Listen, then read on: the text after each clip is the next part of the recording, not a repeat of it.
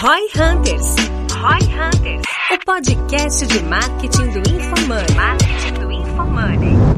Aqui é arroba Guilherme Underline Lippert. A minha expectativa para esse episódio é sair daqui hipnotizado.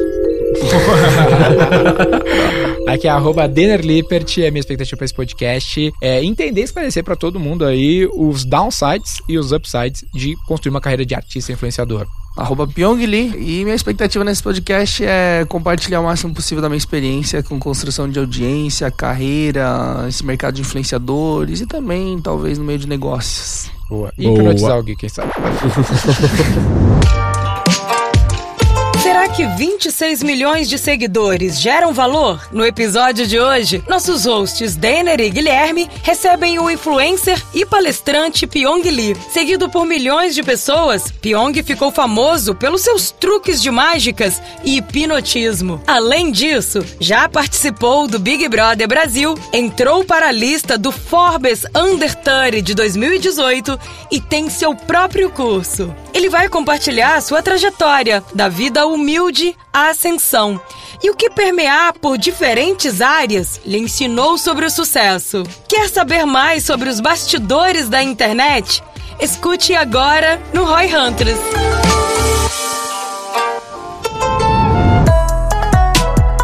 Sejam muito bem-vindos a mais um Roy Hunters Podcast. Hoje a gente tá aqui com a presença ilustre do Pyong Lee. Eu vou deixar ele primeiramente se apresentar, porque com Dá um certeza. salve pra galera que se É. não te conhece também tá vivendo em que mundo, cara. É. Fala galera, qual que prazer enorme estar com vocês aqui. Eu sou o Pyong Lee, sou empresário, mágico, pilotista e algumas coisas mais. Muitas coisas mais. Legal. Tenho 26 milhões de seguidores nas redes sociais, tudo orgânico. Legal. Olha aí. Tem bilhões de visualizações espalhadas na internet, eu participei de diversos, todas as emissoras de TV, vários programas de televisão. E tô desde 2009 na televisão e carreira aí, e tô há 13 anos nisso. Então... Joga poker pra caralho. Ma- ma- Mais ou menos. Joga tô no meio, tô no meio da reta final de um circuito mundial, mas é isso, cara. Eu fui capa da Forbes em 2019, na lista Under 30, já corri com a tocha olímpica, virei personagem da Turma da Mônica, virei pra álbum de figurinhas, virei chiclete, fiz show de hipnose todo dia no Rock in Rio Brasil e no Lisboa também. Hipnotizei Anitta, Fá Porchat, Eliana, Rodrigo Faro. Hoje vai hipnotizar a Guilherme Lippert. Eu hipnotizei muita gente. Mr. Catra, Richard Asmussen, Larissa Manoela. vai, Caramba. N- é, mas é isso. A galera conhece mais por causa da mágica, por causa da hipnose, por causa do BBB, no Sim. BB20. E é isso. Legal. Eu vi ele mexendo no relógio ali, eu já achei que era uma tática pra me hipnotizar. Mas quem vai hipnotizar aqui sou eu, na verdade, porque eu tenho uma coisa que tem um cheirinho Hum, vai puxar. diferenciado. Vai puxar ali. Cara, sempre lembrar dos nossos belíssimos patrocinadores ali, que é o pessoal da Minimal Club.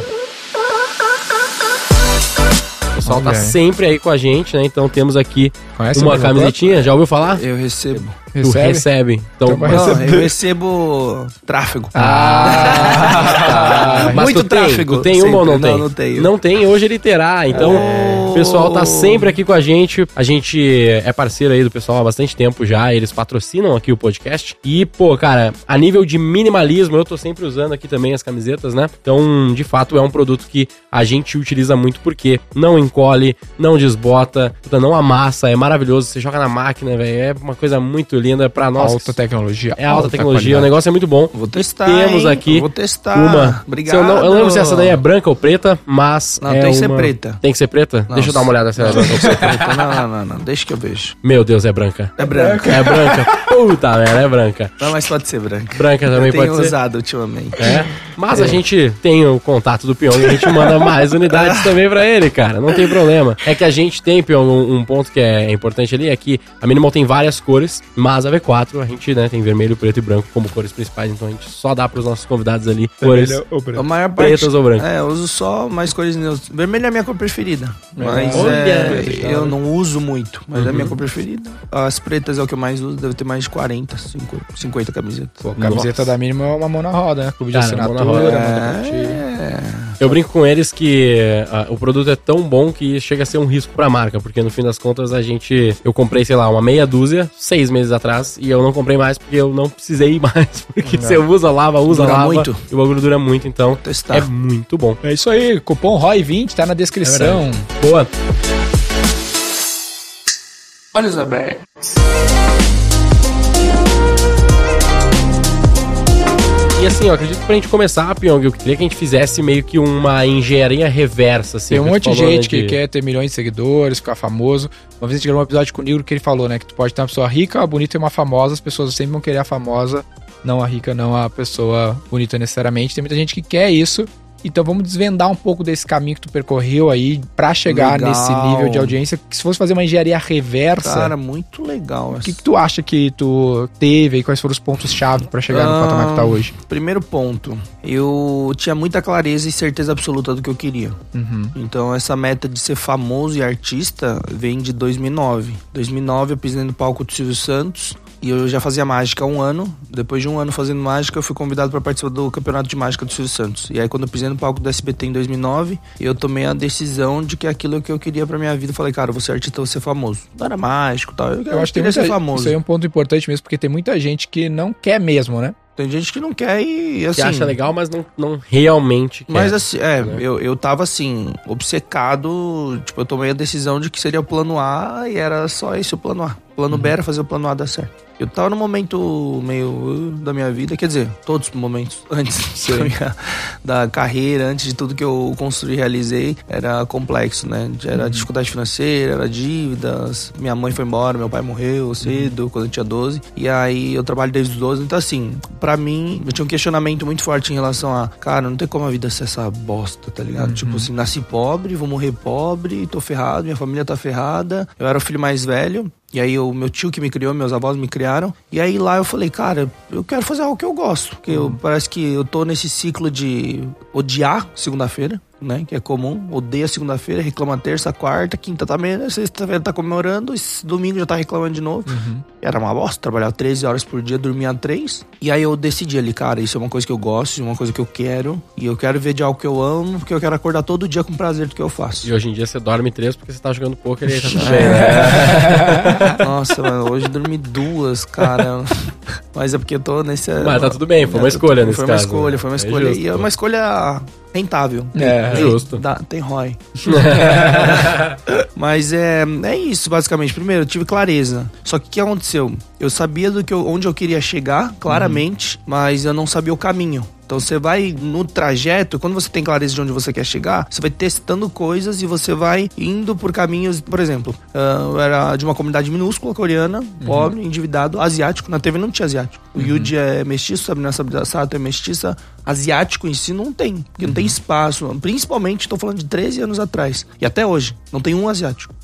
Se parar pra pensar, todos que estão na mídia são mestiços. Todos. Então, e aí eu comecei na TV, fui no Silvio Santos, me indicaram pra outro programa, passei pra semifinal desse programa Qual o Seu Talento, depois eu fui contratado um ano pra ficar na SBT, mas até eu era assistente de palco e mágico. E aí eu fui conhecendo, aí fui na Eliana, fui na Ratinho, Web, Faustão, Silvio anos 30, ganhei. Então eu comecei aí, ali eu comecei a vislumbrar, tipo assim, beleza, é o caminho. Eu achava que ia ficar famoso com mágica. Deixa eu só entender uma coisa só da história. Como é que tu chegou no Silvio Santos? Como é que tu chegou nesse primeiro aí? Ah, então, eu comecei a fazer mágica, eu saí da dança, eu dançava break. Ok. E aí eu fui pra mágica. Pegou free step também? First step não. Break mesmo. Break mesmo. Break, pesado. assim. Tirar, ponta cabeça, pulinho com uma mão. XXL, pichain. Essa época, essa época a galera usava, eu não usava. Mas essa época, cara, que o break entrou forte no Brasil. Mas por que, que eu comecei o break? Esse é o ponto. Porque vocês falam muito de crescimento, growth e tração. Na minha infância, eu só comecei a dançar break porque eu queria ser o centro das atenções. Eu queria chamar atenção. E aí, pra isso, eu falei, cara, eu quero ser diferente, quero fazer algo diferente. E na época começou esse movimento, que eu via na igreja uns caras mais velhos dançando. Eu quis aprender com 9, 10, comecei. E aí eu comecei a virar o centro, porque eu tinha uma habilidade que gerava atração que os outros não tinham. Só que aí, o que eu percebi no ensino médio? Que a mágica tinha muito mais tração. Porque o dança é muito específico. A mágica é uma coisa mais geral. E aí eu comecei a praticar. Um ano praticando, eu tava no mercado de mágicos. O mercado mágico era um evento mensal que acontecia entre os mágicos. E os produtores do SBT foram caçar mágico pro campeonato de mágica. Isso é muito, muito nicho, né, velho? Eu também já fiz um pouquinho de mágica, mas eu Fazia, era ruim. né? Gostava, eu né? fazia, gostava de cardistry e mágica. Aham. massa pra caralho. Então, só que aí eu me especializei na época, eu não sei porque, eu assisti um programa coreano. Eu vi um cara fazendo manipulação e mágica com CDs. Ele fazia CDs, produzia CDs. Em vez de cartas, ele produzia CD, aparecia, trocava de cor, aparecia quatro, sumia, ficava pequeno, grande. E aí, caraca, velho, foi muito chocante pra mim. Ele fazia cardistry com CD. É, tipo com CD. Aí aparecia quatro, sumia, virava dois, virava quatro, virava os quatro coloridos, depois ficava pequeno, grande de novo. É muito bizarro. E aí eu falei, e era um coreano. Falei, cara, provavelmente ninguém faz isso no mundo, só esse cara. E aí eu comecei em casa a treinar sozinho, olhando no espelho, porque eu já tinha uma noção, olhei e tal, comecei a treinar. E aí eu fiz isso no, nesse mercado mágico, só eu fazia manipulação com CD, e os produtores iram falar, cara, a gente tem que levar pro Silvio Santos. E aí eles me convidaram pro Silvio Santos. Então foi essa sequência que me levou pro Silvio Santos. Mas tudo de novo, a escolha do negócio é ser o centro das atenções. Porque, cara, nada tem mais tração que mágica em qualquer lugar que você vai. Pra ferramenta de networking, pra mim, tipo assim. É fudido, pior que é Não. Todo mundo cara, não importa. Você pode estar no meio de bilionários, de artistas, você pode estar no meio de empresários, pode estar no meio de, de escolas, qualquer lugar. Aí você faz mágica. Todo mundo. Todo mundo. Faz as, faz as camisetas vira virar preta, foco. então. Você vira o foco da atenção. Não, beleza, peraí, vou vestir.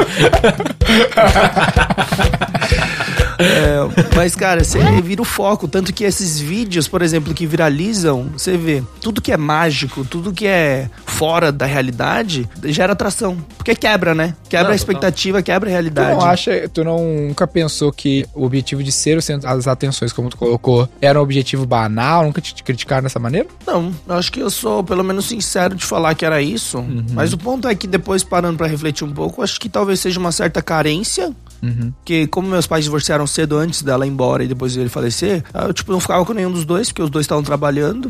É o dia inteiro pra sobreviver, pagar as contas. E aí pode ter sido. Mas não é uma, uma resposta 100% exata, né? Avaliando. Só que eu queria ser eu queria me sentir. Porque, na verdade, eu- existe uma vontade intrínseca do ser humano de se sentir importante. Sim, Só que sim. tem várias formas de se sentir importante. Você quer se sentir importante pra sua namorada, pro seu namorado, pro seu filho, pra amigos, no seu trabalho, pelo seu chefe. Então, assim, é isso. É a vontade intrínseca, só que expressa de uma forma diferente. Legal. Né? No livro do Dale Carnegie, que fala, né? do Como fazer amigos influenciar Influenciar pessoas. É isso, é se sentir importante. Seja Legal. um gesto, uma palavra por uma pessoa, por um grupo de pessoas. Aí tu buscou uma. desenvolver uma habilidade que atingiria esse objetivo. É, porque. Independente do que fosse. Porque se você for medíocre, que é a palavra que significa que você é mediano, Uhum. você é só mais um no meio de muitos. Tanto que hoje, quem se destaca? Uma pessoa que tem resultado, seja com negócios, seja algum talento, seja algum trabalho, seja alguma, alguma arte que a pessoa faz, Uhum. seja algum conhecimento, tipo assim, entendeu? Por exemplo, as pessoas que vocês entrevistam aqui, especialistas que tiveram resultado em suas respectivas áreas. Sim. Isso é resultado, é um conhecimento que ela adquiriu, diferenciado, prática também, experiência no mercado e gerou um resultado que dá essa autoridade de tração pra ela. As pessoas vão olhar e vão ouvir, vão querer aprender. Então esse é o ponto. Escolhi a mágica porque eu vi que era tração geral, de todos os públicos. e Isso tu foi uma- conseguiu desenvolver habilidade também de boa. O que? Da mágica? Isso. Cara, muito. Por quê? Porque eu era obcecado. Uhum. Quando eu dançava break. Tu não dança mais? Eu... É isso que eu ia um. Eu não aqui. queria perguntar, mas a câmera pega aqui, ela é um grande angular ali. eu ainda danço. Eu- toda palestra que eu faço, eu entro dançando break. Que legal. Ah, Toda palestra. Eu dançava break também no colégio. É, eu Só não. que eu era bem ruim. mas então, mas isso é um ponto importante, cara. Todo que eu passava, eu pegava paixão. Só que aí não era paixão pelo processo em si, mas pelo que aquilo trazia. Uhum. Eu era obcecado. Então todo o meu tempo livre que eu tinha era pra break. Tipo, o final de semana era na igreja treinando break, no metrô São Bento, Conceição aqui em São Paulo e Como depois é que tu Vergueiro. aprendia? Cara, primeiro vídeos, depois encontrei grupos de pessoas que já estavam há um tempo Uhum. e aí isso foi evoluindo. Tá. Mas olha a sequência, é muito. Cara, é muito louco isso, porque essa sequência é lógica pra mim em tudo. Uhum. Como você se tornar qualquer coisa? Como você se tornar alguém ou qualquer coisa que você queira, por exemplo. Por Tá. quê? Que que eu- quando que eu aprendi isso? Entre aspas. Uhum. Na igreja, quando eu era criança, tava com a vida ferrada, fodida. Acho que meu pai não tinha falecido ainda, mas tava Uhum. uma situação ruim. E aí o missionário chegou e falou assim: "Ó, Hoje eu vou ensinar vocês a como ficar rico, como ser rico. Eu falei, caramba, um cara é pobre anda com esse carro. Aí eu lembro muito desse sermão. Não sei o que me marcou de fato, porque pra mim foi um. Foi, falou assim: só precisa de três passos pra você ser rico. Primeiro, pense como rico. Aí eu falei, ah, tá bom. Aí eles tomam o versículo e contextualizam, não lembro, mas eu, eu imagino quais versículos sejam hoje em dia pensando no contexto. Depois ele falou: segundo passo, ande com os ricos. Ah, legal, tá bom. Eu sou pobre, como é que eu vou andar com os ricos? Uhum. E aí, terceiro passo é o melhor de todos. Aí ele, terceiro passo, seja rico. filha da. Mas esse é o processo natural de todas as coisas que eu fiz e todas as coisas que as pessoas fazem. Legal. Por exemplo, eu, eu queria dançar break, eu queria ser um b-boy. B-boy, esse era o nome. B-boy, break. B-boy, big girl. É. e aí, você precisa pensar comum. Quando você precisa pensar, você começa a botar energia e foco, começa a ter conhecimento, começa a absorver conteúdo Aham. sobre, começa a praticar. Uhum. É quando você pratica, você não consegue treinar sozinho ou não tem motivação pra você levar isso sozinho, porque é algo específico. Uhum. Eu fui buscar grupos. Tá. Você começa a andar com as pessoas que são boas. E no final, velho, é automático você se tornar uma delas. Legal. Por exemplo, hipnotista. Eu queria ser um hipnotista famoso. Uhum. Comecei a pensar comum, comecei a estudar, comecei a praticar. Tá, quem são os melhores? Onde estão? Tem grupos? O que, que é? Comecei aí. E aí depois comecei a frequentar, comecei a aprender com os melhores e acabei me tornando um. Legal. Quer dizer, acabei passando um pouco do ponto. É. Mas é. Aí, cara, como ser rico? Beleza, velho. Você quer ser rico? Pense como os ricos. Mano, o que, que eles estudam, o que, que eles consomem, como eles Sim. decidem, o que, que eles vestem, o quê? Aí você começa a executar as coisas que você aprendeu. Só que beleza, eu comecei a olhar pra empreendedorismo em 2016, final de 2016, 2017 que eu comecei a me. Tipo, cara, quero me conectar com todo mundo. Aí eu falei, onde estão eles? Tem que andar com eles. Eu comecei em evento de marketing digital, empreendedorismo. Aí fui lá caçando, fui atrás, desci o palestrante, cutucava nas costas. Aham. O Christian Barbosa foi um dos primeiros mentores que eu tive, foi dessa forma. Então você anda com esses caras, você começa a se conectar e andar, velho, é, é impossível. Esse negócio de ambiente, né? Postei um rios ontem sobre questão de, de o ambiente, os relacionamentos que você tem é o que vai moldar provavelmente seus resultados, sua cabeça. Total. E aí você anda com ele e você se torna. É, eu escrevi no meu livro, uh, fazendo essa reflexão também, de tentar fazer essa engenharia reversa sobre algumas coisas que deram certo em comparação peers meus daquela época. E eu falo muito do, do lance que é a mesma conclusão que tu tem, talvez de outro formato, que eu chamo de fé, pesquisa e atitude. Né? Que eu tinha aquela crença de que, meu, dá pra fazer. Eu fui lá e pesquisei, né? Mesma jogada, YouTube, lê os caralho, conecta com gente, tem formas de aprender e vai executando. Se tu for fazendo isso, cara, daí tu vai pensar assim, putz, será que vai dar? Tu, meu, fé, eu vou fazer.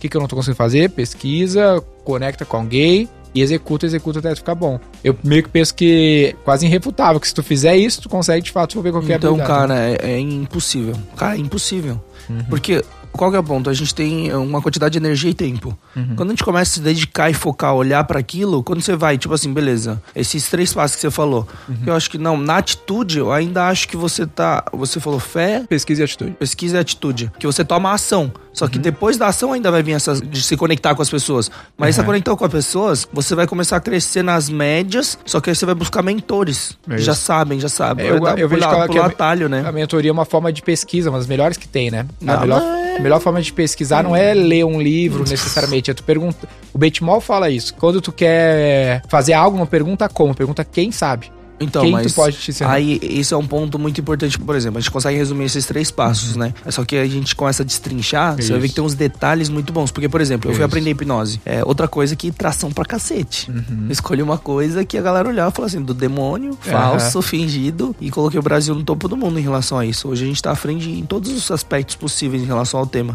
Eu ainda quero ser hipnotizado, mas eu lá. Só que, por que, que eu pulo etapas? Primeiro, eu tive noção, aprendi com alguém que confiava a priori, depois eu fui atrás, eu falei assim, qual que é o melhor e o maior e mais reconhecido do mundo? Quem é o criador, talvez, disso? Então, por exemplo, ah, eu vou aprender PNL. Eu consigo aprender agora, nesse momento, com o próprio criador? Não. Mas aí quem é o único master trainer dele, é brasileiro, que tá três meses por ano com o cara lá? O cara que criou a PNL. Eu vou lá e aprendo direto na fonte, que eu posso, mais possível próximo da fonte. Então, tipo assim, a hipnose, eu aprendi com os melhores, com os maiores nomes. Eu sou um dos poucos brasileiros que conheceu dos três, dos cinco maiores nomes antes deles falecerem em 2016. Então, velho, tem professor da Polônia, Europa, tem da, dos Estados Unidos. tipo, Cara, eu sou- sempre vou direto na fonte de quem tem o maior resultado. Uhum. Nossa, isso atropela, mui- é, atropela muitas De- etapas. Desse, desse teu case, então, um item importante aqui, só tentando transformar ele num playbook, Ah. Seria encontrar a parada que, que gera essa atenção, já é- que é um bom gancho, que a gente às vezes fala, né? Então, tu enxergou isso na mágica, na hipnose, um bom gancho, algo que o máximo de pessoas poderiam se conectar, o mais genérico possível. É, Chamaria a atenção de máximo de pessoas, porque tu não tinha um nicho específico, Mas tu por- queria chamar a atenção de máximo de pessoas. Porque eu tava refletindo sobre isso, a questão de. Eu tava vindo pra cá, na verdade veio isso na cabeça, porque eu penso sobre isso. Quando você para assim, às vezes nicho é bom, dependendo do segmento, dependendo do negócio, dependendo do seu objetivo. Mas quando você quer escalar, tipo, a galera assim ralando, fala assim, cara, mas não passa desse número de seguidores. Mas é óbvio. Você para pra pensar quem são as pessoas mais seguidas do mundo. Sempre vai ser três categorias: esporte, entretenimento e música. Então, entretenimento, se você. Outra coisa, você vê que quem traz pro lado do humor uma coisa mais causa essa parte de, de engraçado, risada, sempre vai viralizar mais. Ou que tem alguma coisa a ver com o cotidiano. Só que tem que tirar alguma emoção. As pessoas compartilham, né? Então, quando você quer crescer a base, mano, você tem que ir lá pra esse lado de entretenimento, música ou Esporte. esporte. Cristiano Ronaldo é mais seguido do mundo. Aí depois deve vir o quê? A Selena Gomes, depois Kylie Jenner. Aí tem o The Rock, tem, aí vai descendo, mas é, é isso. Esses três segmentos sempre que tem mais seguidores. Legal. Ou você é o Elon Musk. É, tem isso aí é um pouco difícil. Não deixa de ser um pouco de entretenimento também, né? No fim das É, contas. não, é, é, não deixa de ser entretenimento. Mas é que ele chegou num ponto que, tipo, não, o cara chegou num ponto absurdo. Acho que o maior influenciador do mundo hoje é esse cara. Sim.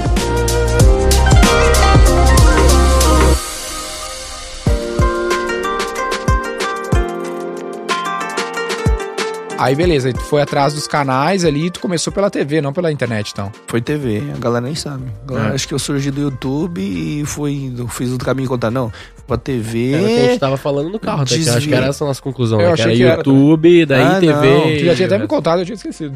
então, em 2009 é, comecei na TV, fiquei da 9, 10 e 11 aparecendo, 12 começou a cair as participações, comecei a olhar pra internet como uma possibilidade, foi o ano que estourou o Gangnam Style, explodiu no planeta, uma música coreana que só fala a língua, só fala lá. Uhum. Aí você fala assim, cara, é o poder da internet. Você Isso tu tava na TV? Mano, eu tava caindo as participações da TV. Acho que uma das últimas participações foi o Se Vira nos 30 do Faustão. Já, Nossa, era, já era mágica. Não. era já- mágica. não era hipnose ainda. Não, não, hipnose entrou em 2016. Hum. Eu tô falando de 2009. Caramba. Então, 2009, 10, 11, 12 eu comecei a olhar pra internet. Porque, cara, nesses 3, 4 anos, não cheguei nem perto do objetivo do tipo assim. Eu era um mágico. Ah, tava na hype, convida, tipo assim, ah, já passou por vários programas, ah, cai hype, tudo cíclico, né? Tudo é cíclico. Música, artista é cíclico, empresas são cíclicas. Então é mágica, legal, mágico coreano, asiático, mas não era o Pyong na época. Tipo, ah, o mágico Pyong ali. Ah, dia do mágico hoje, trouxemos na Hebe, eu fui no dia do mágico, ah, temos dois mágicos aí. Tipo assim, cara, não é isso que eu quero.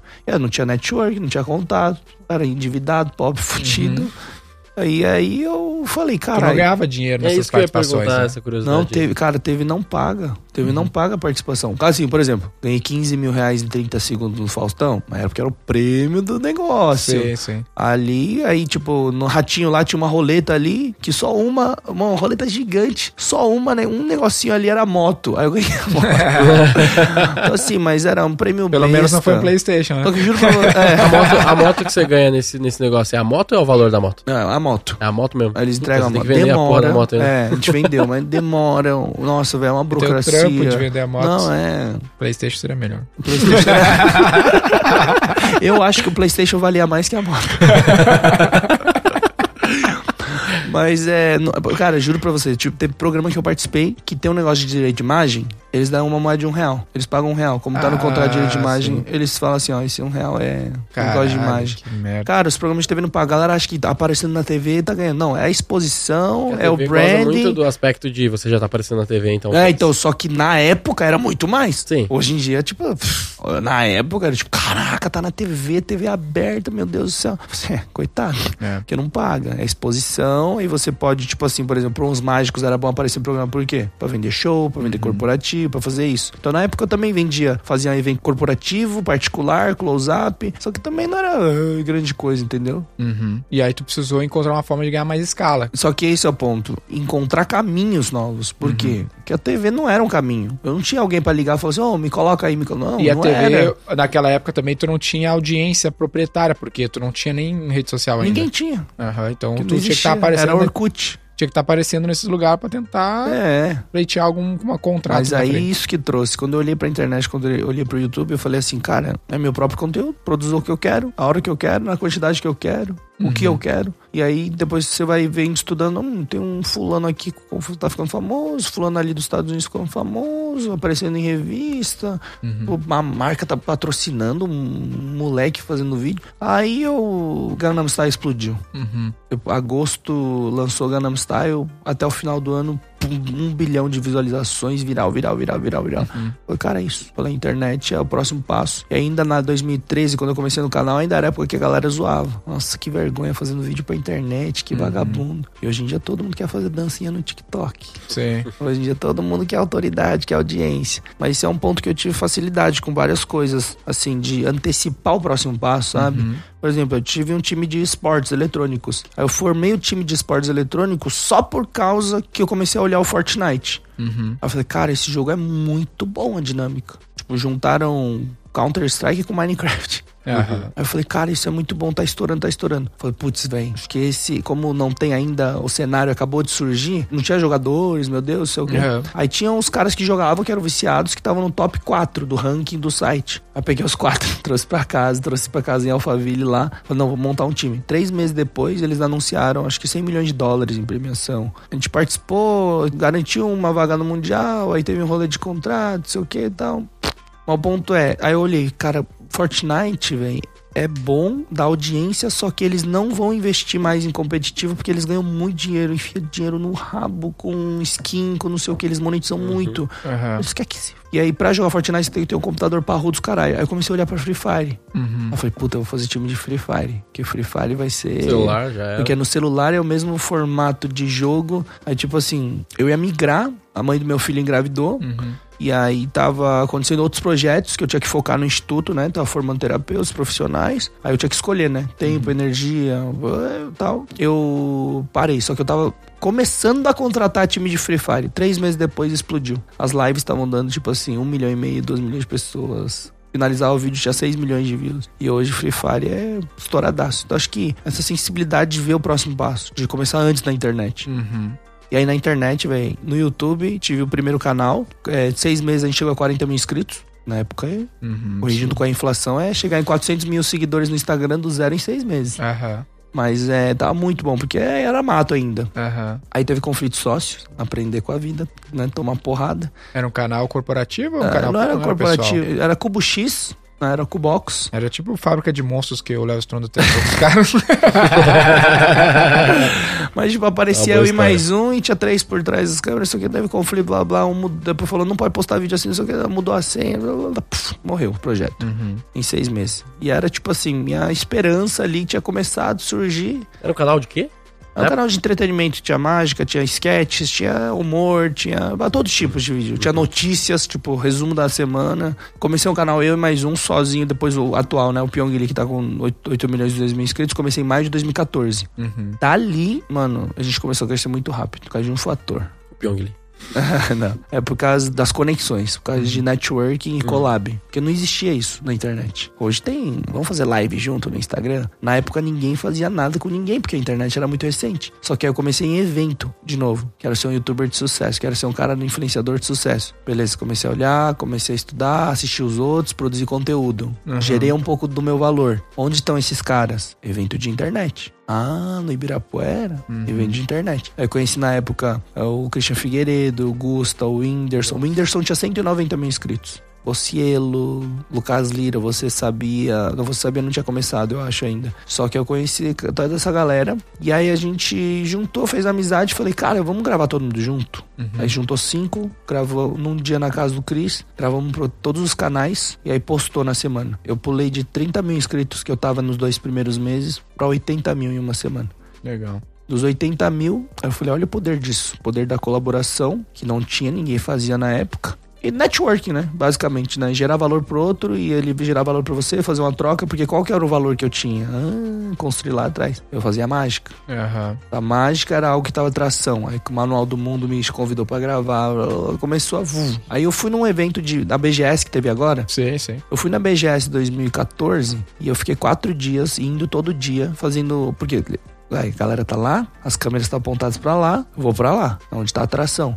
Eu fiz a mágica pros gamers. Os gamers eram outro nicho gigante engajado. Em quatro dias cresci mais 40 mil inscritos. Caramba. 120 mil, tipo assim. E ali tu tava ganhando dinheiro com AdSense. 400. Até ali 2014 era só 800. Uhum. Aí 2015, fevereiro, primeira publicidade. Que foi, eu lembro, hoje, era uma empresa de games pra divulgar dois ou três jogos. Aí eles ofereceram 15 mil. Mano, Era muito dinheiro. muito dinheiro.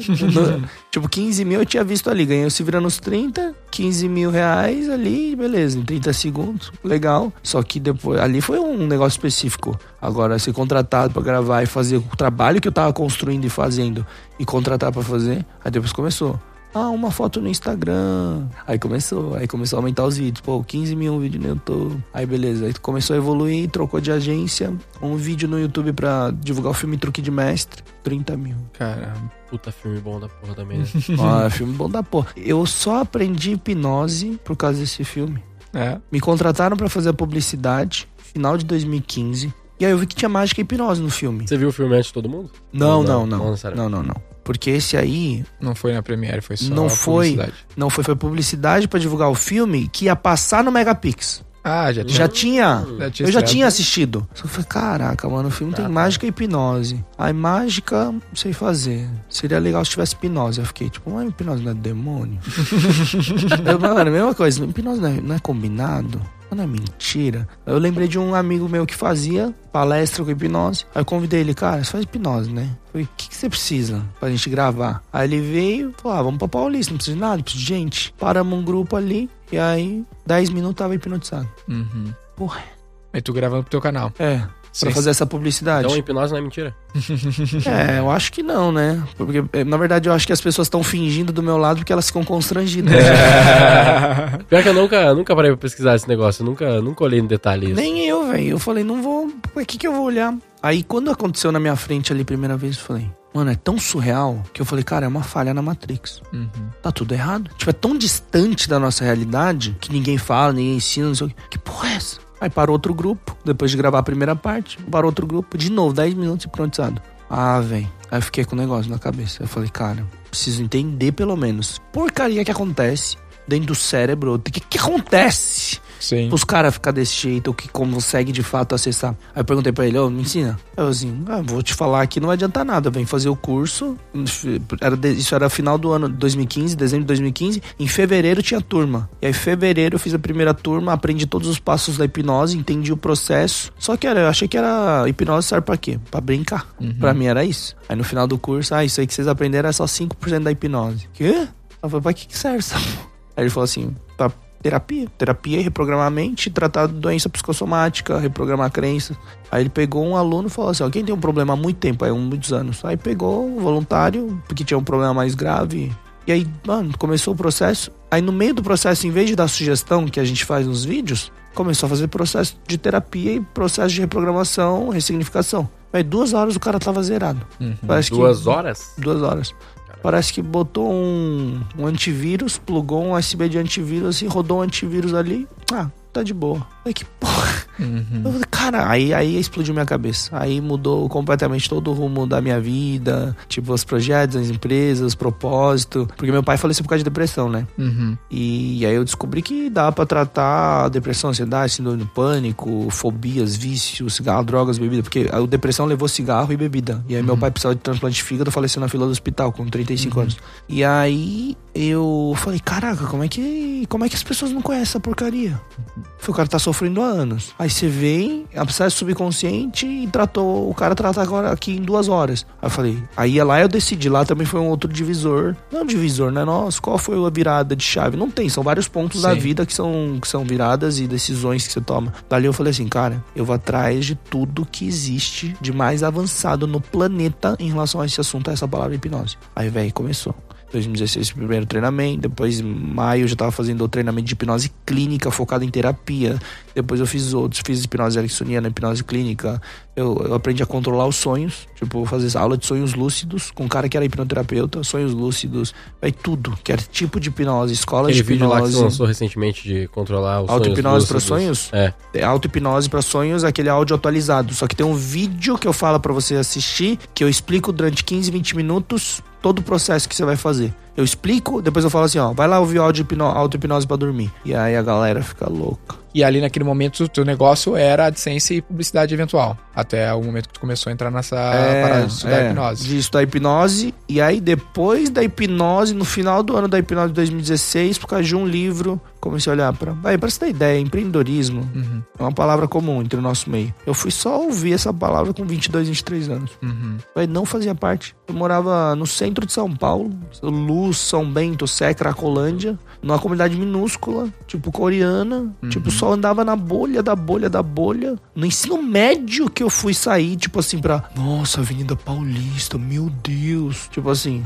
Caramba. sempre ônibus, metrô, Mesmo a região sempre. Sempre, sempre, cara. Então, assim, ninguém nunca falou essa palavra. Pra mim, quando eu ouvi pela primeira vez, eu achei que era uma palavra que não existia. Eu Achei que era uma palavra que tava errada, sabe? E aí, eu total ignorante. Mas eu comecei a olhar pra isso e no final de 2016, por causa de um livro que eu, que eu tava passando em Congonhas, voltando de uma palestra, show, sei lá o que tava fazendo. Voltando de Congonhas, eu olhei um livro ali. Falei, bilionários. Nunca parei pra pensar em bilionários. Tava vivendo minha vida. Fama, dinheiro, projetos. Ainda só. Só que aí tinha o quê? Tinha já virado álbum de figurinhas da Panini. Tinha chiclete licenciado. Como é Aí, é um deal de chiclete? É- Você ganha royalty? Qual é que é? é royalty Pode de imagem. O álbum de figurinhas também royalty. Virar personagem da Turma da Mônica era convite, tipo assim, não tinha dinheiro envolvido, mas é, é que é bizarro, porque fora Ronaldinho Gaúcho, ninguém, tipo, fora participação especial. Eu, eu entrei na Turma da Mônica Jovem e no Chico Bento Moço como Pyong, que é youtuber, mágico e hipnotista. Então, tipo, eu entrei e coloquei hipnose dentro da Turma da Mônica. Então, assim, teve várias coisas. Mas era basicamente a publicidade e eventos era... Eventos como show, MC de evento corporativo, Não, é, atração. não, não, não, não, não. Participação, Participação eventos, presença, Ah. fazer mágica. Isso já tinha rolado hipnose no canal, o canal já tinha explodido. Já, O canal tava em que tamanho lá? em 2016, depois da hipnose, Ah, eu virei 2015 pra 2016 com um milhão, porque a gente bateu um milhão no último dia do ano. Aí a gente ficou em mais um mês e. Quando eu comecei a hipnose, em fevereiro, abril, eu comecei a gravar. Até março a gente fez 2 milhões de inscritos. caramba. Abril pra maio, a gente cresceu um milhão de inscritos em 40 dias. A gente postava todo dia. E tinha um projeto, sabe esse VEDA, Videos Every Day of April? Uhum. Eu falei, vamos fazer. Só que aí o que, que eu fiz? Eu fiz, em vez de fazer vídeos soltos, eu falei, vou fazer collab todo dia. Aham. Mano, eu parecia o antivírus Baidu. Eu tava em todo lugar no YouTube. Sabe aquela aba em alta no YouTube? Eu tava em três ao mesmo tempo. Por quê? Porque eu postava um no meu canal, viralizava, ficava um tempo em aba em alta. Postava, o cara postava no canal dele, comigo, com o meu rosto. E eu postava um no dia. Ou dois dias atrás estava um vídeo em alta ali embaixo. O novo subia. Foi a época que eu comecei a gravar hipnose. Aí começou a viralizar a hipnose. Mas assim, milhões de visualizações, milhões. Esses lances de licenciamento, por exemplo, eles pingavam no teu colo, assim, tu não, não, não tinha ido atrás, tu não sacava do business de licenciamento. Agência. Agência. Agência que cuidava. Tu tinha uma agência de tipo empresariando, assim, a tua É, imagem. era. É. mai- Cara, era a maior agência porque tava com todos os influenciadores. Não tinha muitos. Na época tinha o quê? Machinima. 20 mercado? Não, era Digital Stars. Aham. Aí tinha 15 grandes no mercado. Era uma agência já focada em influenciador. Focado em influenciador. E aí as maneiras que tu tava ah, buscando monetizar ali era AdSense, publicidade, licenciamento de imagem Aí evento só. e eventos.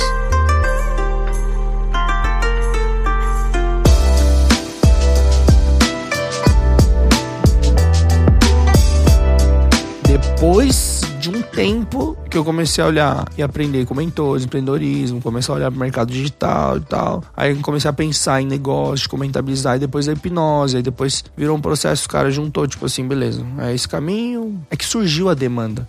Que eu falei, velho, será que as pessoas precisam disso? Aí eu soltei um e-mail no vídeo do Celso Portioli, que é o segundo vídeo de mais do meu canal. Eu soltei um e-mail e falei assim, ó, gente, se vocês precisarem de terapeuta, eu conhecia meia dúzia. Eu me formei e eu confiava em, tipo assim, meia dúzia no Brasil. Aham. Ó, vocês precisarem de terapia, é, manda e-mail pra esse e-mail aqui, criei um e-mail só pra isso, pyonghipnose.gmail.com. Tá desativado. e aí, vem, mil, dois mil, três mil. Opa, tá respondendo um, quatro, cinco mil. Pega outra pessoa pra ajudar a responder, enquanto tá respondendo, chega mais 200. Começou, chegou a acumular, tipo, 30 mil e-mails. Dos caras querendo o Galera, como é que vai atender com cinco, seis pessoas? Tem demanda, não tem profissional. Até pode ter profissionais, que eu não confio, porque Sim. estudaram em completamente outra escola, segue outra linha, são duas linhas diferentes. Aí eu falei, cara, ferrou. Não tem profissional, aí ficou, ficou anos batendo minha cabeça. Caralho, preciso formar, preciso formar, preciso formar os profissionais. Aí tu não fez na época. Na época não, porque minha carreira tava decolando. Esses outros modelos de monetização eram os suficientes já pro, pra te encher a, Era, a paciência. era pra me encher a paciência. Na verdade, era muito gostoso, prazeroso, né? Por exemplo, eu, fui, eu nunca, na minha infância eu não sabia. Eu pensei que nunca ia ter um carro e eu pensei que nunca ia pegar avião. Uhum. Mano, comecei a minha vida adulta com seis dígitos em dívida. Nome sujo, meu, meu e do meu irmão, nome sujo. Aí eu falei assim: será que um dia eu vou pegar um avião? Será que um dia eu vou sair do Brasil? Será que eu vou ter um carro de 30 mil um dia? Porque na época o mais, mais barato era 30 mil. Eu vi os carros passando na frente ali. Eu falei, caraca, 30 mil? Como é que junta 30 mil pra comprar um carro? Como é que tanta gente tem carro? Aham. Porque eu era tão ignorante, vivia numa bolha tão fechada, que eu não sabia que dava pra parcelar.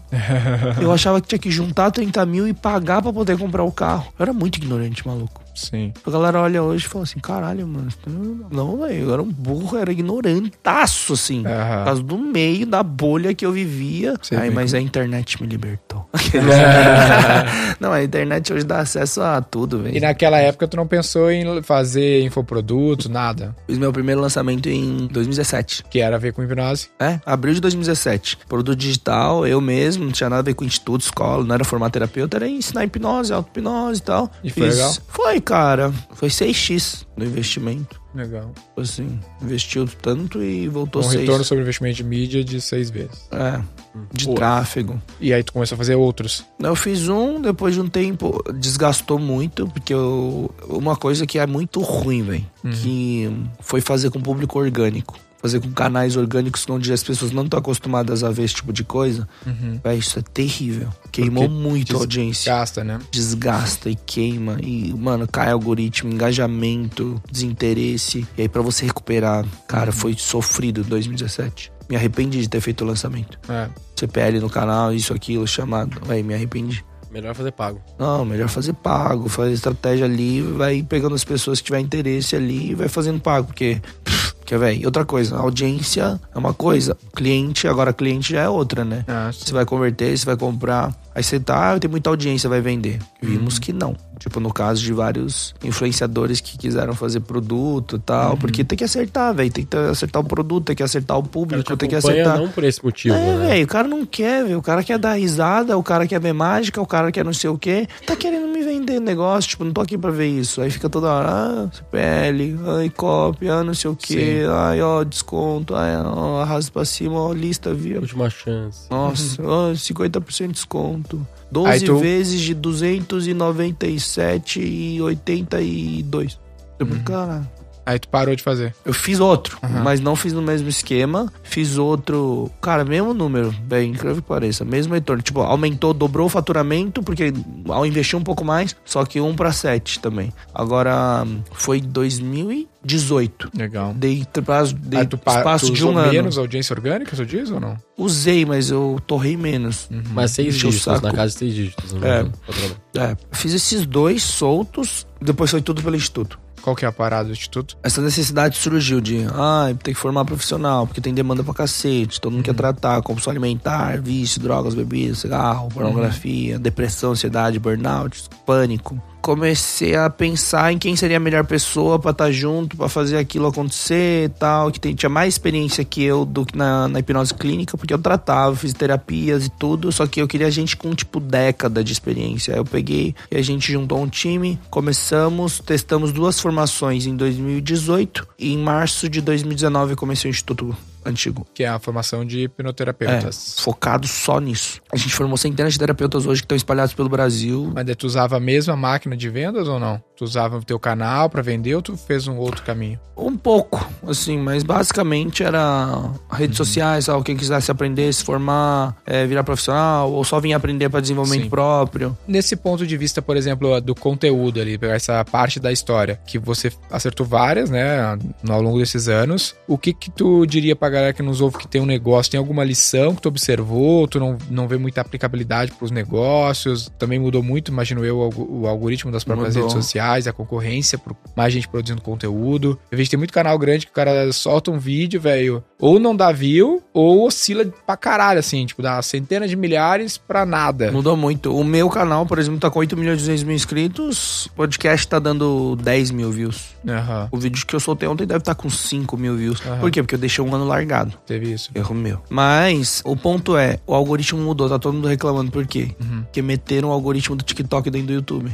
Uhum. Ah, ele muda muito a Shorts. recomendação, né? Agora o Shorts, aí o Shorts tem tração, Reels tem tração, TikTok tem tração. Só qual que é o ponto? O lance pra você crescer, porque eu acho que tem que ser a construção de ambos. Eu sou a favor tanto da audiência orgânica, tanto da audiência paga, do tráfego pago. Porque Tem gente que defende um, fala que tem que ser isso, tem gente que defende só o outro. Tem o lado bom das duas coisas. Só que, obviamente, você usando inteligência e conteúdo, você vai ter muito mais lucratividade, rentabilidade, branding talvez, né? Porque pensa no conteúdo. Só que aí você vê comportamentos como da página da Netflix Brasil é muito maior que da Netflix lá fora.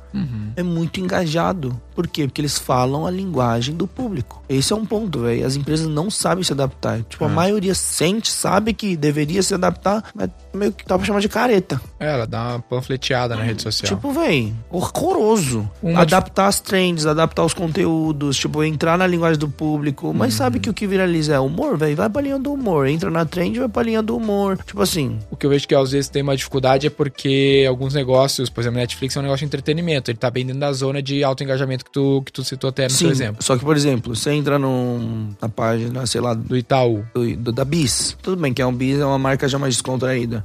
Você vê as respostas, os memes, você vê as coisas. Tá na Itaú linguagem do público. É, o foda é tipo a XP. Como é que a XP vai fazer? XP, vamos XP, né? Senão a gente tá falando. Não, mas aí, lembra de novo, é, depende do que a empresa faz, do produto e serviço, do público-alvo tal, entendeu?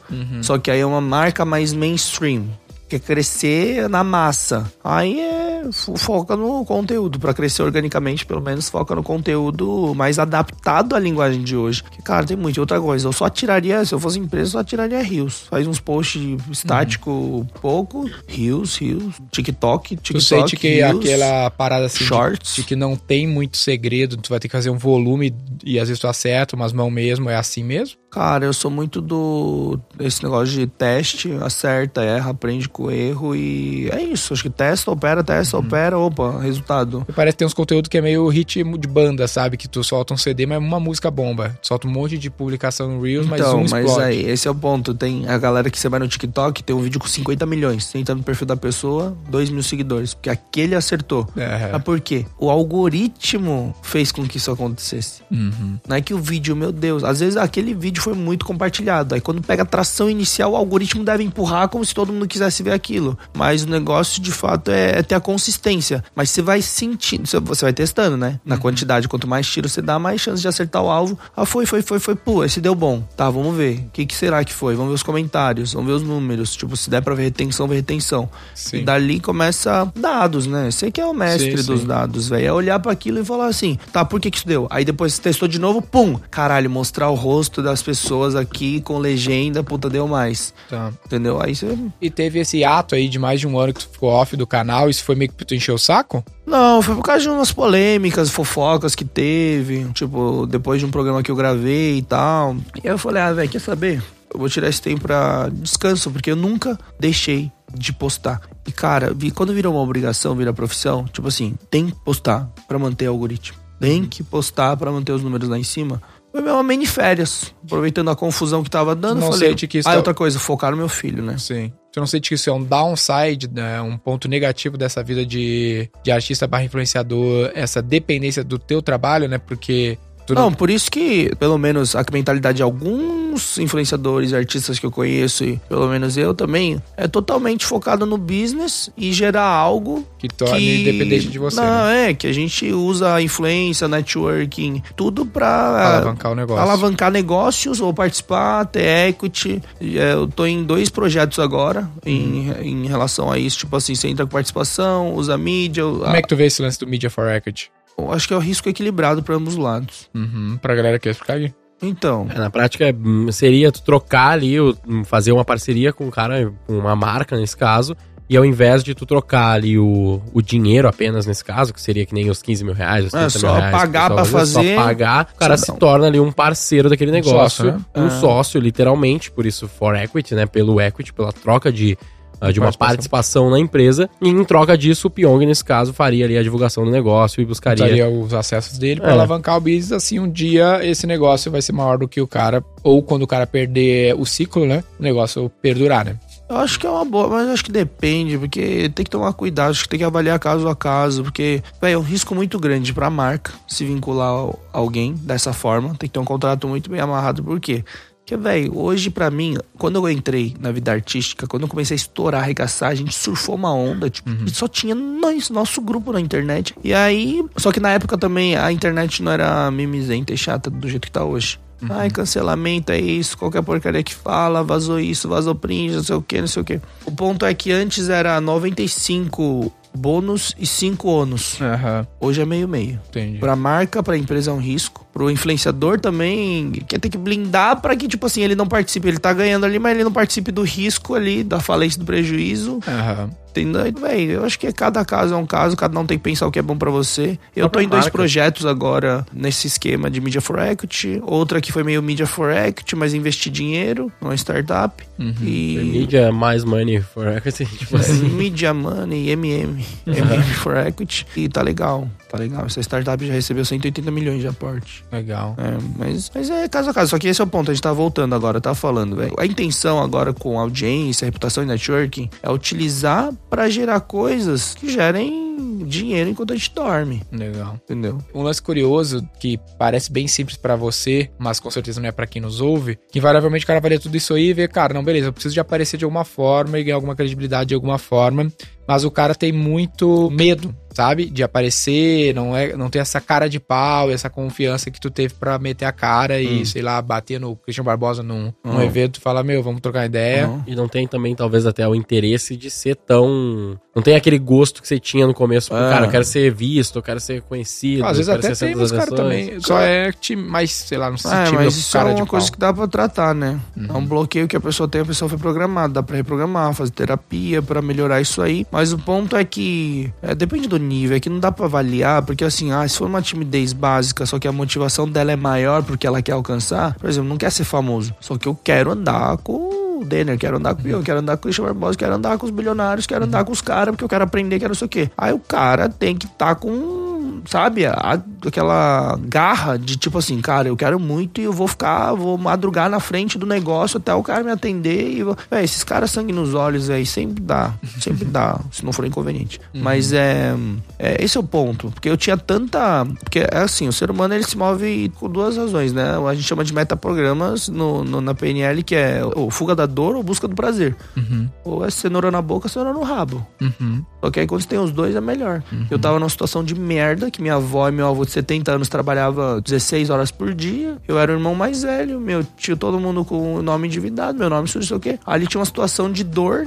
eu queria mudar. Só que eu também tinha, almejava um negócio gigante. Falei assim, cara, eu quero ser famoso, quero ser artista, quero ver de algo que eu amo. Imagina poder viver de mágica, fazer o que eu quero, acordar a hora que eu quero, dormir a hora que eu quero. Tanto que, tipo assim, isso pode ser um problema. Não sei, deu, deu certo até certo momento.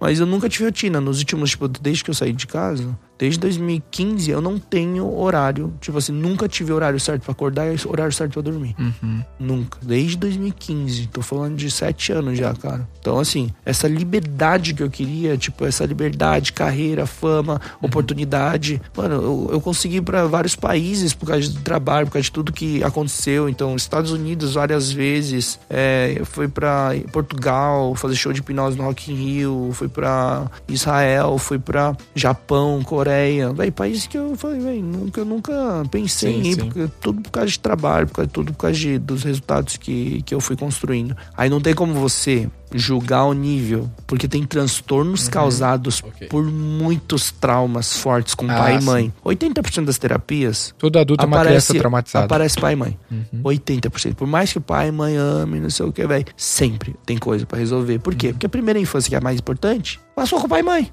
Uhum. Fazendo merda. É, fazendo merda, pai, mãe não sabe criar, fala umas frases, fala umas merda. Aí passa também na escola uns problemas de bullying, isso, aquilo, pode gerar uma timidez. Mas o ponto é, você precisa aparecer. Faz que nem o DJ Marshmallow, bota um capacete na cabeça e começa a conteúdo. Cara, eu acho ele um gênio. Aham. Esse cara é um gênio. E tem outros exemplos, tipo ele, sabe? Sim. Os caras que usam máscara, não sei o que, que é famoso pra cacete, faz muito dinheiro. E quando tira a máscara, tipo assim, velho, pode andar na rua ali, ninguém vai saber que é o cara. Eu vi um cara também que faz umas fotos, começou a crescer no Instagram, é umas fotos da hora, não sei o quê. Tá sempre de capacete de moto. Terno e capacete de moto, uma motona, foto, não sei o quê, posada de viagem, não sei o quê. Mas sempre com capacete de moto e terno. Criou um personagem. Criou, aí você fala assim, caraca, mano. Isso é muito bom.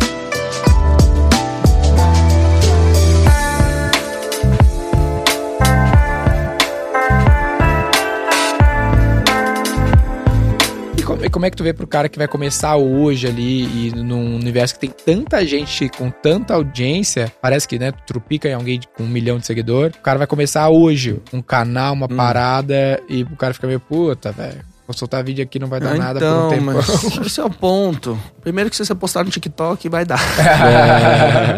o algoritmo. O legal do TikTok é que eu descobri que cada vídeo é um vídeo solto, não é um canal, não é um perfil. Aham. Cada vídeo é um vídeo, é um tiro solto, é uma peça solta no, no xadrez ali. Uhum. E aí tem essa potência de viral. Agora, é, se, se o cara for, tipo assim, tiver uma. Como é que eu diria? Uma boa desenvoltura na câmera e conseguir ver os padrões que viralizam e repetir aquilo e tiver consistência, é um monte de gente no, no TikTok tem 2, 3 milhões e converte 200, 300, 500 mil pro Instagram. Então, assim, eu começaria a rir o TikTok loucamente agora.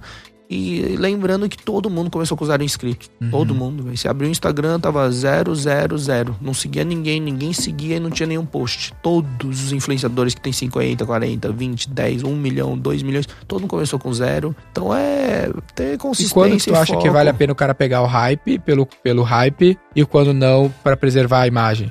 Um exemplo, a Natália Cury, ela tem três vezes mais inscritos que o Nando Moura. E o Nando Moura tem o dobro de views do que a Natália Cury tem e ele só posta um vídeo segurando a câmera falando de trend. Sempre é assunto trend. Pega uma notícia, alguma coisa do momento e descasca aquele assunto. Cara, é uma forma de você aproveitar. É uma das estratégias de, de growth mesmo, de crescer, né? De você estar sempre em alta, com os temas em alta, comentar sempre e tal. Agora depende do que você quer construir, né? É. Porque virar influenciador por influenciador ficar fazendo vídeo de humor, vai ter tantos, tantos. Mas que hoje, por exemplo, a galera acha que dá dinheiro, né? Pra muitos. Não dá. Uhum. A, a camada mais alta dessa galera, tipo, anda de jato, Ferrari. É aquele jogador de futebol. É, véi, é, Mas é o isso, poucos é igual. muito dinheiro, É a maioria ganha igual. 5 mil reais por mês. Boa comparação, nunca tinha parado pra pensar. É. A galera que tá no topo, que a galera assiste, tipo assim, com 18, 20, 25, 30 milhões, às vezes até menos, mas bem de grana, não sei o que, é porque construiu carreira, Uhum. construiu negócio em paralelo, que já sabe fazer, só que, velho, dali pra baixo, galera com 8 milhões não ganha dinheiro. Uhum. 5 milhões de seguidores, 12 milhões no TikTok não faz dinheiro. Então, assim, você tem que parar pra pensar. Não, eu quero porque eu quero fama. Beleza. Se eu tiver o meu dinheiro ali, tá bom, beleza. Depois com a sua audiência dá pra fazer alguma coisa? Dá. Mas esse é esse negócio. Tipo, o meu público, eu quero. Se você gerar uma comunidade engajada pra um nicho, é muito mais valioso hoje, às vezes, você ter um público, tipo assim, putz, eu quero falar disso, eu sou especialista nisso, e depois eu vou criar um produto, uma comunidade, e vou- eu tenho um negócio pra essa área aqui. Aí você começa a fazer ali, é Sim. muito mais fácil converter pra cliente, é, É, muito mais é fácil ter influência versus audiência, isso, né? é isso, Tu cara. emplacar um viral qualquer ali com um monte de gente seguindo, não quer dizer que tu vai conseguir vender uma coisa pra aquela galera. É, mas bota, porque, por exemplo, você pode, você tem muito mais chance de você fazer um vídeo de conteúdo agora, tipo a gente tá conversando aqui, Uhum. muito mais fácil viralizar você de cueca, empinando a bunda e botando uma música da trend e botando um textinho ali. Uhum. Ó, Se a gente fizer a camiseta virar preta, vai viralizar muito mais. Mas é, é isso, porque vai viralizar do que um conteúdo aqui, talvez, que possa ensinar a agregar, mas aqui é um conteúdo Imagina público corte. que a gente sabe que tá o público que tá falando. Imagina o corte do Media for Equity aqui falando sobre isso. Tipo, isso aí nunca vai viralizar, tá ligado? Mas Sim. vai pegar um público que, puta, vai achar legal e aquele público é bom lembro- e é isso que a gente quer. Eu lembro que saiu uma pesquisa uma vez que era influência versus audiência. Eu lembro que na época o Whindersson tinha maior audiência em rede social e tudo mais, e o Jovem Nerd tinha maior influência. Ah, tanto que o Jovem Nerd foi vendido pra Magalu agora, né? Ah, não, faz um tempo. Por- é, agora foi na pandemia, né? Faz dois, dois anos já. Dois anos já. Pô, crescendo num nicho, né? É, Tipo, tu vê o canal deles anda de lado, tem 2 milhões de inscritos Ah. há, sei lá, 10 anos. 10 Dois anos. de. E. Mas é a questão E aos mesmos eu acho quadros. que é como, é como foi a construção de marca e rentabilização. Hum. Porque, por exemplo, cara, é muito arriscado você eh, investir numa pessoa, Uhum. num artista, numa celebridade. Que, tipo, s- Você investe, ela pode morrer amanhã. É. É um ser humano, saca? Sim, sim. Mas assim, existe um risco que não se enxerga também por trás. Tipo assim, acontece. Tipo, a gente não pensa, a gente nunca imagina, tipo, pô, perder pessoas que são queridas pelo público, sabe? Tipo, Marília Mendonça, tipo, tudo nada, assim, sabe? Então você pega e investe. Só que aquilo é uma pessoa. Tipo, Aquele é um ser humano que, tipo, tá à mercê de N coisas. Apesar de a gente não esperar e não querer e não desejar nunca isso. Tipo, é muito louco isso, né? Então é um risco muito grande, imagina. Caminhão de dinheiro ali e tal, belão, mídia pra caralho, não sei o que, mídia for equity, equity pra caralho, não sei o que, É. no meio do processo. Então é, o que eu falei, são duas pontas a se pensar ali, sabe? É, no fim das contas, o lance é, é Até o Roy Hunters aqui mesmo, a gente tenta abordar bastantes temas. A gente sempre fala pro cientista do marketing que ele precisa ser generalista. Então, pô, a gente tava aqui agora gravando um episódio ah, sobre branding, indústria de cosméticos, e agora a gente tá aqui com o Pyong falando um pouco sobre esse lance da parte artística e de influência. Se tu souber combinar vários desses aspectos de uma maneira que até a gente falou um termo no final do podcast da Marcela, a gente nem explicou, de uma flywheel, que é um negócio com várias engrenagens que se autoalimentam, tu cria um negócio mais sólido de longo prazo. Na própria V4, a própria XP, vamos dizer assim, a gente tenta, a gente observa bastante isso. Pô, a XP tem mais de 80 colaboradores que são influenciadores. Oficialmente, a função deles é essa, né? A gente tem o canal da V4 bem maior que os outros canais pessoais. A gente tem o Instagram da V4 maior que o Instagram pessoal, mas a gente também faz um conteúdo pessoal, a gente usa outros influenciadores de negócio, vai compondo o negócio. Da mesma maneira, a gente consegue tirar o pé, sair do negócio hoje e ele seguir. É usar várias, abrir várias frentes, entre aspas, estratégicas e testar várias coisas, que você vai puxando de todos os lados, né? E Exato. testando o que dá mais certo pra colocar mais energia. E o lance do. que foi uma novidade mais na tua carreira foi o lance de tu construir um negócio, né? Às vezes a gente é muito lifestyle business e pouco hardcore business, né? A gente fica, puta, como é que eu posso bombar? E pá, ao invés de eu construir um negócio que consiga Ah, mas justamente por isso muita gente falava assim: ah, não, tem que ser. Qual é o nome da tua empresa? Tem que ser não sei o que, Pyong, Instituto Pyong. Eu falei, vai, jamais. Uhum. Nossa, em tracionar e 4, 5 anos. Hipnose. 4, 5 anos vender. É, porque ficar Tipo, Instituto Pyong vai ficar atrelado sempre a tchau, tua pessoa. Não, tchau. Por isso que eu queria sempre pensar em branding e marca antes de criar um negócio. Uhum. Dos três projetos, tanto da escola atual, da escola Knows, vai nome, branding, significado por trás, história de criação, e outros dois projetos que agora estão nascendo, tudo, contexto, tudo, sei o que, nada vinculado a mim. Eu posso ajudar, eu vou tracionar, vou divulgar, vou fazer crescer, usar minha imagem, mas assim, velho, é a marca, eu quero construir a marca desde o início, Isso. entendeu? Por quê? A marca tem que ser maior que o. Eu, sempre, porque daqui a 3, 4 anos vai tchau. Não tem essa coisa de ego, não, porque tem que ser o Holding Pyong com o Instituto Pyong, com aquele Pyong Cards, com. Eu quero que se.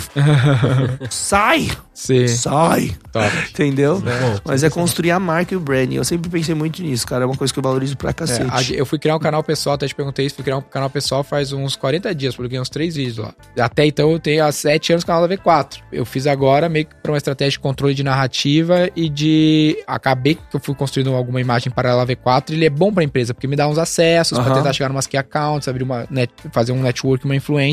Mas eu ainda não, não faço algo pra virar influenciador, pra crescer, nem pra fazer media for action, eu não invisto num negócio que não seja V4, mas é tipo assim, eu como um executivo da empresa, que eu também sou acionista, é um trabalho que ela me exigiu, entendeu? Então, cara, constrói a tua imagem, tenta construir uma audiência que isso vai ajudar o negócio. Ah, então essa é a ideia. Mas o YouTube não é fácil. YouTube Não, YouTube é cara, difícil. não, é que é chato de fazer o mudou conteúdo. muito. E outra coisa, quando a gente começou, só um detalhe. Quando eu comecei, não tinha nenhum canal com um milhão de inscritos no Brasil. Uhum. No YouTube, nenhum. Hoje tem mais de 2.800, 3 mil. Hum, Com mais de um milhão de inscritos. Caramba. Só no Brasil. Então é. A competição é bizarra, o algoritmo mudou várias vezes. Agora entrou a porra dos shorts, a galera E tá a galera, reclamando. a galera não olha mais a aba do subscribe ali, o que eu tô escrito. O cara só olha o, a, a home. Só é. Home. Só a home com as Só que, indicações. qual que é o ponto também? Hoje também, o TikTok, ele criou uma cultura de conteúdo rápido demais. TikTok... Rápido a ponto de tu ficar de cara que às vezes Tipo- o conteúdo acaba no meio porque tem um tempo limitado, tá ligado? Então. Puta, é. Não, o TikTok aumentou pra 3 e 10 minutos, você viu? Tem de 3, tem de 10 minutos de TikTok agora. Só que ninguém consome. Por quê? Porque eles acostumaram cansa. a galera com 15, 30 segundos. Então é humor rápido, conteúdo rápido, mensagem rápida.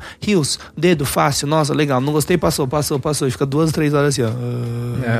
Hipnotizado ali no algoritmo. Aí é, hoje em dia é, é isso. É o conteúdo mais rápido. Qu- Quanto mais mensagem consegue passar, quanto mais consegue impactar em Mas menos tempo. Tem muito a ver com aquilo que tu falou antes também, né? Que é a, será que isso vai construir a influência que a gente quer? Porque Em paralelo, você ainda tem canais que jogam conteúdos muito longos e ainda vão bem. Não, mas esse é o ponto, ó. É. Aí é construção e você tá em todas as prateleiras. É. YouTube, cara, eu perguntei no YouTube uma vez quem me seguia no Insta. Bem, 10%. Hum, Eu pensei, quem no Insta me assistia no YouTube? 15%. é um público São diferente. públicos diferentes. Lá no Twitter, outro público do inferno. Uhum. É, aí, e aí, o Facebook, outro público. Mas vou te falar uma coisa. Eu fui ver o mapa de quantas porcentagem de pessoas usando as redes sociais. Bem, 15% das pessoas, dos usuários de redes sociais estão no Instagram. 15, 20% TikTok, não sei, os números sabe baixos. Mais de 50% ainda tá no Facebook. Uhum. Mais de 50% do público orgânico de redes sociais tá no Facebook, é a galera mais velha. Tu produz conteúdo no Facebook ainda? Eu só replico do Instagram, É. eu faço, eu transmito a- o podcast junto, eu posto a foto, tá? mas os stories eu, Eu, nem tenho compartilho. mais aplicativo do Mas, Facebook. cara, velho, o Facebook é bizarro, porque o público orgânico, 54% tá lá. No Instagram a gente tá uma um público de faixa etária Uhum. melhor, específica, um público talvez mais qualificado. Mas, velho, a gente tá focando em 15, 18% do público de É. redes sociais. 54% tá no Facebook. Loucura. Bom, muito obrigado, Pyong, pela tua presença, cara. é isso, muito prazer foda. estar aqui com vocês. Obrigado pelo convite. Boa. Agora, pra galera, onde é que tu tá mais ativo? A galera quiser ficar acompanhando um pouco Cara, mais. seu Instagram. Instagram. O Instagram é onde eu mais divulgo E as coisas. Instagram e Face. Facebook é compartilhado do Instagram. É um agregado. Boa, tá bom. podcast agora, então. É, toda terça-feira ao vivo 2020. Inclusive, a gente já conversou. Eu tinha te falado do podcast. Sim, falou, tu ia Bora lançar, né? gravar. Já, a gente tá fazendo, teve uns 10 episódios. Legal. Vai ter hoje. Toda terça ao vivo 2020. Quando você tiver aí. Que legal. Qual que é a pauta? Hipnose? É, não. É a pauta do convidado. Legal. Ah, pode crer. Ah, Legal. Entrevistas. Show de bola. Bate-papo, muito bom. bate-papo. Bom demais.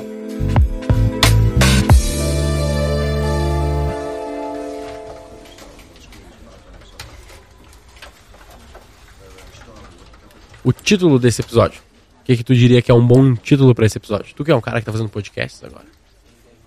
É que eu não sou eu que faço título. Ah, pode Pô, crer. tu fez muito título essa vida. Nossa, já fiz muito título. Um título hipnotizante. Hipnose no marketing. Nossa. Mas não, muito clickbait. Já veio o clickbait, a gente nem falou A gente nem falou disso. Ahn, deixa eu ver. Ah, eu botaria talvez um número. Como construir audiência de 26 milhões de seguidores, ou alguma coisa assim que chama atenção, pelo menos, pra falar. A gente conta a trajetória. Como. O caminho para chegar em 26 milhões de seguidores. Não, eu acho que podia ser assim, ó, 26 milhões de seguidores geram, geram dinheiro, geram valor. Pode ser também. Vocês que sabem, eu não sou muito. Acho que esse último ficou bom, então. Ah, 26 milhões de seguidores geram valor? Uma pergunta. é isso aí. Boa. Ah, boa. Excelente. Siga o Roy Hunters no youtube.com barra Roy Hunters e no Instagram pelo arroba Roy Hunter Oficial e faça parte do nosso grupo do Telegram com conteúdos exclusivos.